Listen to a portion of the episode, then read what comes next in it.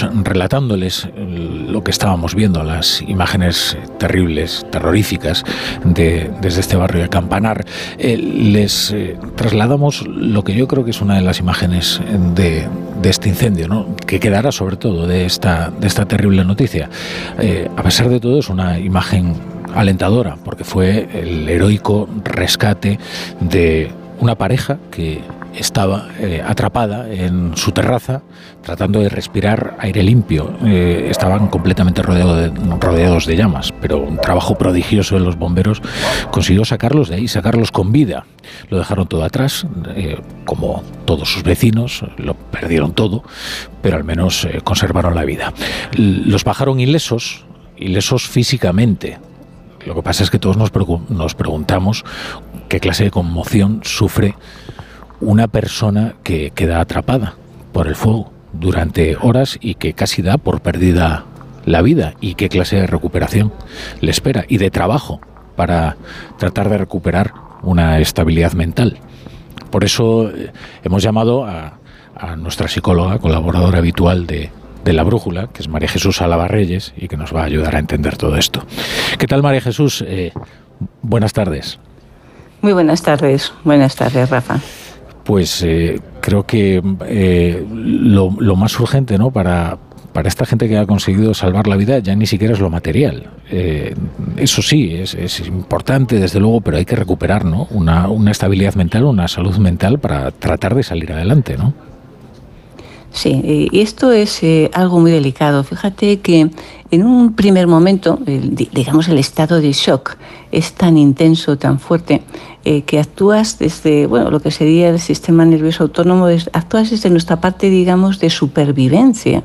Fíjate que cuando veíamos a esta pareja, eh, pues veíamos cómo intentaban ir de un sitio a otro, cómo intentaban saltar a la otra parte, eh, lo que hacían constantemente. yo les he visto en algún momento y decían que, relatando un poco los hechos, decían que, que no se abrazaban entre ellos, porque abrazarse era como darse por perdidos, como de alguna forma despedirse, mientras que en todo momento lo que tuvieron fue una actitud, digamos, de pedir ayuda y muy proactiva. Desde el primer momento se hicieron notar y luego constantemente estaban siguiendo, digamos, las instrucciones de los bomberos. Si nos damos cuenta, en ningún momento perdieron, digamos, el control hacían todo lo que les decían, colaboraron, ayudaron. Aquello se eternizó, tardó más de dos horas y sin embargo en esas dos horas prevaleció por encima de todo eh, ese sentimiento de, me quiero salvar y voy a poner mi mente en función un poco de ese objetivo. Yo les veía esta tarde luego que les hacían una entrevista, a compañera Sonsoles, en Antena 3 y veía cómo ella relataba el tema y cómo él, el pobre, eh, que además es belga y estaba ahí, bueno, pues estaban traduciendo y tal, eh, tenía el micrófono en la mano y estaba eh, con, con, una hiperventilación constante, es decir, estaba temblando aún constantemente. Ayer se salvaron. Las secuencias, las secuelas, sin embargo, les van a durar días, semanas, meses y quizá años es, es, tremenda la pulsión de vida, ¿no? Qué poderosa es, ¿no? Que es capaz de sobreponerse a circunstancias eh, casi eh, prodigiosas. De hecho, ayer, como veíamos el incendio, pensábamos que el balance iba a ser incluso mayor, ¿eh? de 10 personas. Bueno, no vamos a lucubrar lo que hubiera pasado en caso de que esto hubiera ocurrido de noche y, demás, pero sí, es verdad que la, pulsión de vida, las, las ganas de vivir, llevan a, hacer verdaderas proezas. María Jesús, es, se dan fases ¿no? en, la aceptación de lo que ha ocurrido. Sí, sí, sí, efectivamente. Se dan como varias fases en esa, eh, digamos, en, en, esa vivencia tan traumática de alguna manera, ¿no? Eh, bueno, eh, puede haber personas que, en un momento determinado entren como en una experiencia de, de, fase, digamos, de incredulidad, ¿no? Es como que, que, sienten, bueno, pero esto realmente ha ocurrido y se pellizcan una y otra vez, como diciendo, no ha podido ser, ¿no? Eh, posteriormente eh, entran en una fase como de decir, ¿y esto por qué me ha tocado a mí? pero, pero, ¿qué he hecho yo? ¿Qué es posible? ¿no? Y hay una tercera fase que aparecen ya las reacciones emocionales, y es lo que vemos las reacciones de angustia, de pena, de tristeza, de ansiedad, de rabia, de auténtica desesperación. Y luego está el sentimiento de pérdida, ¿no? De aquellos que han perdido a un familiar y esa superación es un trabajo durísimo también, ¿no? Claro, este, este es un tema eh, tremendamente delicado, donde las personas que estamos a su lado lo que tenemos que hacer es lo que en psicología llamamos un acompañamiento, ¿no? Es decir, hay que estar al lado de esas personas para que puedan abrirse, expresarse, bueno, lo que llamamos la ventilación emocional. Y nuestra actitud, y esto es muy importante, tiene que ser de escucha, eh, de afecto y de empatía. No, por favor, no les preguntemos. No les preguntemos constantemente qué es lo que sucedió porque volverían a revivir la tragedia.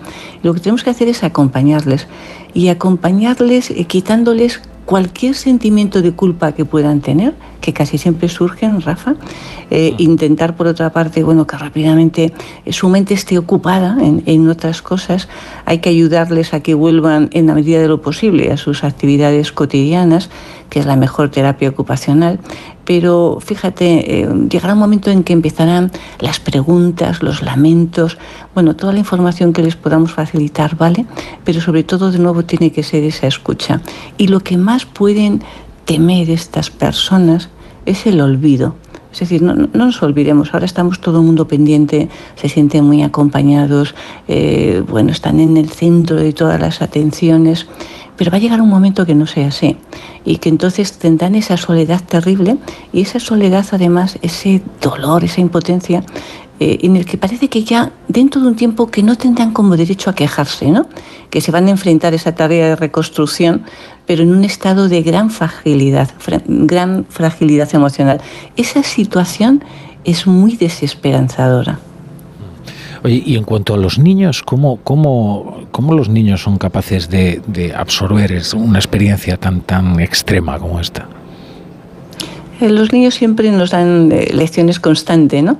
Eh, es verdad que aparecen en ellos van a aparecer muchos miedos, incluso la preocupación de la muerte, a veces tendrán dificultades para dormirse o podrán aumentar los terrores nocturnos, se van a agudizar determinados síntomas físicos, fíjate, de repente es como que les duele todo o se ponen a reír, tienen un poco los dos extremos, ¿no?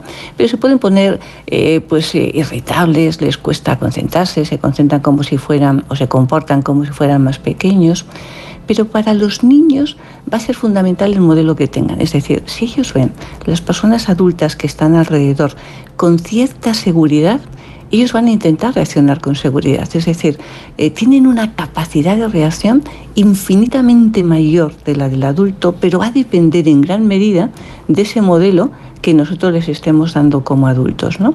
Eh, tendremos que tener mucho cuidado.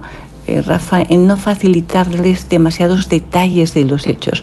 Eh, y, no decirles más allá de lo que puedan asumir en cada momento. Este es un error que se comete con mucha frecuencia. Es decir, es como que pretendiéramos que ellos interiorizaran lo que ha ocurrido y necesitan su proceso. A veces incluso necesitan su desconexión. Pueden estar semanas sin intentar hablar del tema. Eh, tenemos que recordar que además a ellos les produce mucha inseguridad todo lo que son los cambios, ¿no? Y, y por ello tenemos que estar como muy pacientes y yo te diría que especialmente estemos muy atentos a aquellos niños que apenas exterioricen sus sentimientos, porque en esos casos, fíjate, sí que lo pueden estar pasando muy mal. Eh, y en esos momentos, quizá lo mejor que podemos hacer es poner a su lado otros niños. La presencia de otros niños eh, les va a ayudar enormemente a decir, por ejemplo, a sus amigos, a sus compañeros, lo que no se atreven a expresar a los adultos. María Jesús eh, Álava, muchas gracias por estar en, La Brújula, que es tu casa. Un abrazo enorme y ojalá Ojalá todo, a partir de la tragedia que ha ocurrido, eh, vaya en la mejor dirección. Gracias, María Jesús.